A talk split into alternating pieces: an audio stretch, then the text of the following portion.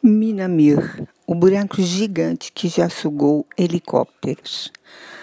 No meio do deserto siberiano existe uma cidade conhecida como Mirny, que é basicamente o único sinal de vida humana em uma paisagem densamente arborizada por quilômetros. Essa cidade poderia ser considerada uma comunidade como qualquer outra, exceto por um pequeno detalhe. Há um buraco gigante no meio da cidade, com mais de 500 metros de profundidade e mais de 1.200 metros de diâmetro, que produz uma quantidade antinatural e misteriosa de diamantes, além de sugar qualquer coisa que ouse voar por cima dele. Em 1955, a União Soviética ainda estava se reconstruindo após a Segunda Guerra Mundial uma enorme equipe de geólogos soviéticos estava vasculhando o país desde o fim da guerra na esperança de encontrar vestígios de produtos químicos nos solos que sugerissem a presença de diamantes. Finalmente, eles encontraram vestígios dos cristais em 1957 e Stalin prontamente ordenou a construção da mina Mir.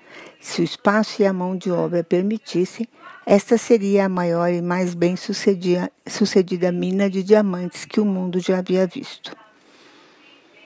No entanto, o processo de construção apresentou alguns problemas. A temperatura média na região durante o inverno é de 40 graus abaixo de zero. Para você ter uma ideia, esse frio era suficiente para congelar os pneus e o óleo dos carros. No entanto, os soviéticos perseveraram Usando motores a jato para descongelar o solo, os engenheiros conseguiram abrir caminho e escavar a mina. Ao longo da década de 1960, a mina Mir produziu cerca de 10 milhões de quilates de diamantes por ano. Como o sucesso da mina cresceu, os distribuidores de diamantes em todo o mundo ficaram desconfiados, pois o número de diamantes que ela supostamente estava produzindo parecia bom demais para ser verdade. A De Beer, maior distribuidora mundial de diamantes, queria respostas sobre as taxas de produção da mina. E em 1970, a empresa finalmente conseguiu enviar representantes para ver a produção de perto. Mas no momento em que os representantes conseguiram acesso à mina, eles só tiveram 20 minutos para visitar as instalações, tempo insuficiente para obter informações mais relevantes. Isso fez com que a superprodução de diamantes permanecesse um mistério. A Minamir encerrou suas atividades em 2001. Supostamente, os funcionários da mina afirmaram que houve uma inundação e que eles já tinham escavado o buraco mais do que deveriam.